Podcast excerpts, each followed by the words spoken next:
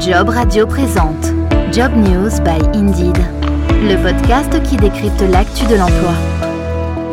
Bonjour à tous et bienvenue dans Job News by Indeed, le podcast qui décrypte tous les 15 jours l'actu de l'emploi, à retrouver dans son intégralité sur jobradio.fr depuis notre appli Job Radio, mais aussi disponible sur l'ensemble des plateformes de diffusion de podcasts. Toujours en pleine pandémie et donc dans un contexte général de crise, on s'intéresse peut-être encore davantage aux chiffres du chômage. Après un recul de 0,9% en janvier, le nombre de demandeurs d'emploi sans aucune activité a progressé de 0,6% le mois suivant. Ce sont 23 000 personnes de plus inscrites sur les listes de Pôle emploi. À la fin du mois de février, on comptabilisait en France 3 816 000 sans emploi selon les chiffres publiés le 25 mars dernier par la Direction de l'animation de la recherche, des études et des statistiques. Bonjour Alexandre. Bonjour. Alexandre Jude, je rappelle que vous êtes économiste et que vous faites partie du Hiring Lab d'Indeed pour la France, le métamoteur de recherche d'offres d'emploi. Alexandre, probablement que vous allez euh, nous rappeler qu'il s'agit évidemment de chiffres très volatiles mais quelle analyse vous faites, vous, de cette hausse sur un mois après une baisse constatée à la fin du mois de janvier? Oui, alors après les, euh, les, mises en garde de rigueur qui consistent évidemment toujours à rappeler que ces chiffres sont très très volatiles, c'est tout simplement un flux. Hein. quand vous regardez les catégories, euh, en particulier la catégorie A des demandeurs d'emploi, expliquer les variations, ça revient en fait à essayer de savoir un peu qui rentre et qui sort. Et euh, sur le dernier mois, ce qu'on constate, dans les personnes qui rentrent, il y a eu peut-être un peu plus de personnes qui étaient en fin de mission d'intérim en février. Ça, ce serait, on va dire, le premier facteur explicatif de ce petit reflux du chômage. Ça reste aussi beaucoup plus difficile, euh, en particulier sur les derniers mois, donc sur les mois de, de janvier et de février pour les jeunes. Il y a eu un petit saut de, personnes qui euh, se sont retrouvées inscrites euh, à Pôle Emploi euh, à la suite de leur première entrée sur le marché du travail qui se fait malheureusement donc au chômage. Et du côté des personnes qui sortent, il y a aussi peut-être un peu plus de personnes en formation en moyenne sur les derniers mois que sur les mois qui ont précédé. Il y a aussi beaucoup de personnes où c'est très difficile de connaître le motif précis donc c'est là que se situe en fait la volatilité. Mais si on veut vraiment résumer, c'est qu'il y a peut-être sur les derniers mois, encore une fois, un peu plus de fin de mission d'intérim. Ça reste difficile pour les jeunes et pour les personnes qui sortent du flux. Il y a peut-être plus de personnes maintenant qui décident de, s'orienter vers la formation. Alors toujours selon la DAR, sur un an, le chômage a bondi de 9,5%. Cette répercussion de la Covid et des mesures de restriction pour la contenir, vous la constatez aussi de votre côté au niveau du volume des offres d'emploi disponibles? Oui, alors juste pour revenir sur le 9,5%, et, si on rapproche ça des projections de la Banque de France, par exemple, on est toujours sur à peu près 11% au milieu de cette année. Donc euh, on s'attend à continuer à avoir une augmentation assez graduelle du chômage. Après, le point positif, effectivement, c'est que grâce à toutes les mesures qui ont été prises, et nous, ce qu'on constate aussi sur Indeed, c'est qu'il y a clairement pour l'instant une petite reprise des recrutements. Donc le constat que nous, on fait sur le premier trimestre, c'est que là, pour l'instant, on est à moins 6,9% par rapport au 1er février 2020. Pour vous donner un, un exemple, il y a deux semaines, on était à moins 8,4. Donc on regagne petit à petit le terrain qu'on a perdu depuis la crise. Hmm. Donc vous confirmez une reprise des recrutements en France? Clairement, depuis la fin en fait du premier confinement, donc euh, depuis mai déjà, on a vraiment une reprise graduelle. Il y a eu un petit reflux à cause du deuxième confinement, si malheureusement il y a un confinement qui est encore durci dans les jours qui viennent, on va sans doute reconstater un petit recul. Mais là, le moins 6,9, c'est quand même le résultat d'une reprise qui s'est faite sur maintenant euh, près d'une dizaine de mois, donc euh, donc c'est assez solide. Alors comment se situe maintenant la France par rapport aux autres pays européens comme l'Allemagne et le Royaume-Uni? Alors vous citez deux pays où euh, les situations sur le marché du recrutement sont tout à fait différentes. Nous, de notre point de vue chez Indeed, on a euh, pour l'instant des recrutements qui ont énormément de mal à reprendre au Royaume-Uni puisqu'on est encore à moins 25,3. Donc c'est quand même un chiffre, surtout si on compare au chiffre français qui est énorme. Nous, on est à moins 6,9. Leur marché du travail qui d'habitude est très très réactif, là apparemment peine quand même à se redresser. Néanmoins, si on regarde sur les toutes dernières semaines, on voit quand même qu'il y a une accélération, une reprise par rapport à il y a deux semaines, ils étaient encore à moins 33. Donc on peut y voir l'effet en fait d'une vaccination puisque vous savez qu'ils vaccinent beaucoup plus vite que nous. Ils ont plus de 33% de leur population qui est déjà vaccinée. Donc ça c'est quand même un gros point positif pour eux. Et si on regarde cette fois-ci du côté de nos voisins allemands, eux ils ont eu un choc beaucoup moins important sur leur marché du recrutement et ils sont cette fois-ci à plus 1,5%. Donc ils ont dépassé leur volume d'offres d'avant-crise. Donc ça c'est pour la comparaison avec euh, deux pays européens. Euh, si on va voir un peu plus loin du côté des États-Unis et de l'Australie, si on se compare par rapport à eux alors là, c'est deux pays qui réussissent très très bien, puisque les États-Unis, ils sont à plus 13,5% par rapport au 1er février 2020, et les Australiens font encore mieux, à plus 32,2%, donc près d'un tiers d'annonces en plus en Australie par rapport à la situation d'avant-crise. Allez, on revient en France sur ce premier trimestre, Alexandre. Quels sont finalement les secteurs qui retrouvent une forte croissance, à contrario, ceux qui s'en sortent le moins bien? Alors on observe, c'est marrant, mais un peu comme sur les marchés financiers, un peu comme sur la bourse, une petite rotation sectorielle, c'est-à-dire que les secteurs qui en ce moment ont bien repris les recrutements depuis, on va dire, le début de l'année, sont parmi les secteurs qui avaient été le plus touchés par la crise sanitaire. Peut-être si on met de côté les secteurs qui sont vraiment touchés, comme l'hôtellerie, la restauration qui continuent à souffrir, là, depuis janvier, les secteurs qui ont vraiment repris, vous avez par exemple l'hygiène et la beauté qui euh, voient une croissance de leurs offres de plus 24%, les activités sportives aussi, plus 22%, les ressources humaines, plus 20%. À côté de ça, on a évidemment un certain nombre de professions de santé qui continuent à avoir une croissance assez soutenue, mais pas celle qu'on pourrait voir, puisque on parle là euh, de tout ce qui est activité euh, d'information médicale, plus 35%, et tout ce qui sont soins personnels et euh, soins à domicile. On est aussi au-dessus de plus 24%. En revanche, si on regarde les activités médicales qui avaient connu une très très forte croissance cette fois-ci depuis la crise.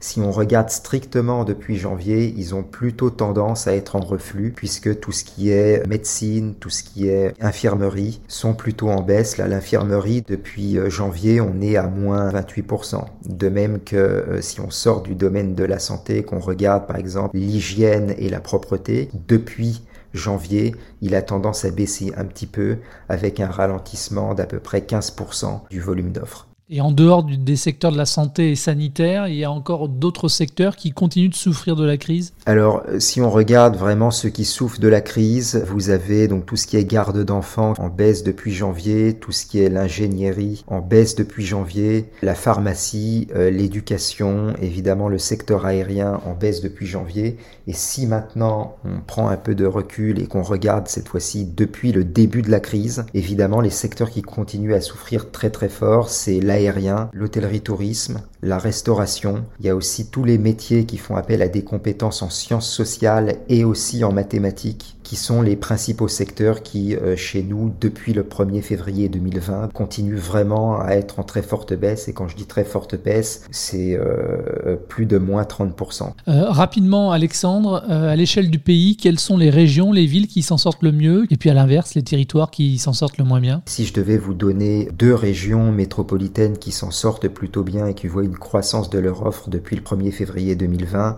c'est la Bretagne et les Pays de la Loire, donc deux régions du Grand Ouest. Alors, en mars 2021, il y a tout juste quelques jours, hein, l'OCDE a publié son rapport intermédiaire sur les perspectives économiques, rapport qui confirme que l'activité a bien repris dans de nombreux secteurs, que les perspectives s'étaient améliorées avec un rebond du commerce des marchandises et de la production industrielle, un rebond semble-t-il plus rapide que prévu. La croissance du PIB mondial devrait être de 5,6% cette année et c'est une révision à la hausse de plus d'un point de pourcentage par rapport aux perspectives de la fin de l'année dernière. Alexandre, est-ce que on a finalement raison de dire que c'est une bonne nouvelle et qu'il faut être résolument optimiste pour l'emploi Oui, clairement. Les nouvelles euh, prévisions de l'OCDE sont très très positives. Euh, ça reste des prévisions, donc il faut rester extrêmement prudent. Et on attend beaucoup en particulier de la reprise de la consommation dans les pays développés, puisqu'il y a énormément de nouvelles épargnes qui a été accumulée pendant la crise. Après, le petit tempérament là-dessus, c'est que c'est pas forcément les personnes qui ont la propension à consommer la plus importante, c'est-à-dire qui vont dépenser euh, l'argent qu'ils ont mis de côté. C'est pour ça que dans un certain nombre de pays, en particulier les États-Unis, on va cibler les plans de relance sur euh, les personnes et en particulier les déciles de salaire qui sont des déciles les plus faibles pour pouvoir euh, profiter au maximum de cette propension à consommer. Donc on est optimiste, mais il faut rester prudent, c'est le message. Dans ce même rapport, l'OCDE indique que cette reprise, ou en tout cas son intensité, va dépendre en grande partie du déploiement des vaccins. L'Europe et donc la France, qui fait face à une nouvelle vague avec des variants qui se propagent très rapidement, sont à la traîne. Est-ce que cela veut dire que la reprise sera plus lente chez nous? Alors elle sera plus lente en Europe, c'est sûr, surtout comparée aux États-Unis et à la Chine. La Chine d'ailleurs n'a pas connu de récession hein, en, 2020 puisqu'il devrait être sur une croissance d'à peu près 2-2,5%. Si on reste sur les prévisions de l'OCDE, normalement les Américains rattraperont totalement le retard dû à la crise sur leur PIB mi-2022. Nous en France, ce serait plutôt aux alentours de mi-2023, d'ailleurs probablement plus vers début 2024 soit près de 4 ans pour effacer cette crise contre un peu plus de 2 pour les États-Unis. Si l'on s'en tient toujours aux perspectives du rapport intermédiaire de l'OCDE, au niveau de la croissance du PIB réel maintenant, comment se situe la France par rapport à la zone euro et par rapport au reste du monde? Alors dans une situation assez intermédiaire dans la zone euro, puisqu'on a eu euh, un choc qui a été très très important en 2020, on va perdre euh, à peu près 8%, 8% de PIB, hein, c'est la, la, prévision INSEE euh, pour 2020. L'Allemagne fait beaucoup mieux, il devrait être aux alentours de moins 5, moins 6. En revanche, évidemment, si on se compare à l'Italie ou à l'Espagne, eux, ils vont connaître une, récession qui sera au-delà probablement de moins 9. si on regarde cette fois-ci les projections, donc la croissance pour 2021 et 2022, là, symétriquement, ce qui est normal, on fera mieux que l'Allemagne, mais moins bien justement que les pays qui ont eu une récession plus importante, puisqu'il y a un effet de rebond. Euh, en général, les pays qui reculent le plus sont les pays qui, dans les années d'après, vont croître aussi euh, le plus. L'OCDE parle d'augmenter la cadence des campagnes de vaccination pour accompagner la reprise partout dans le monde, reprise qui sera peut-être consolidée aussi grâce au plan de relance budgétaire. Est-ce que les plans de soutien à l'économie en France pendant cette crise ont montré des résultats? Est-ce que le Hiring Lab d'Indeed arrive à en mesurer l'impact sur le marché de l'emploi Et surtout, est-ce que l'on peut parler de points forts ou de points de faiblesse? Alors très rapidement, c'est sûr que les mesures euh, de chômage partiel ont été très très efficaces puisqu'elles ont permis de maintenir dans l'emploi euh, énormément de personnes, en particulier des gens qui auraient peut-être pu être licenciés en l'absence de telles mesures. Nous, ce qu'on va observer, c'est véritablement le marché du recrutement. Et ce qu'on peut dire pour l'instant, c'est que la France continue de se situer dans une position un peu intermédiaire. Et là quand même, encore une fois, depuis mai, la tendance est extrêmement positive et on arrive à reconstituer notre stock d'offres. Si on devait mettre peut-être un, petit bémol, ce serait au niveau de tout ce qui est euh, peut-être emploi dans des domaines d'avenir, comme par exemple le développement durable. Si on prend par exemple euh, le sujet de l'hydrogène, où il y a un plan qui a été euh, prévu par le, le gouvernement qui participe aussi du plan de relance, on voit pour l'instant relativement peu de nouvelles offres qui sont labellisées explicitement. On n'a pas véritablement de croissance remarquable, de rupture de avant, après la crise ou avant, après annonce du plan de relance. Donc ça, c'est peut-être un petit point un peu, un peu gênant. Alors l'OCDE indique également dans ce même rapport que dans tous les pays doivent être renforcées les réformes structurelles pour multiplier les chances, stimuler le dynamisme de l'économie et favoriser une reprise forte durable et inclusive. Quels sont les leviers que la France peut encore activer pour se réformer structurellement? Tout ce que vous avez décrit, en fait, ça revient à, être très attentif au lien entre croissance et emploi. Donc c'est bien d'avoir de la croissance, c'est bien de faire de la relance, mais il faut évidemment que ça se traduise par des créations d'emplois. Le lien entre croissance et emploi, la plupart du temps, il va être assuré par des réformes structurelles donc le fait d'avoir des institutions du marché du travail qui fonctionnent correctement. Et euh, si on devait s'arrêter sur un point en particulier, c'est clairement celui de la formation professionnelle en France qui est quand même encore euh, relativement perfectible.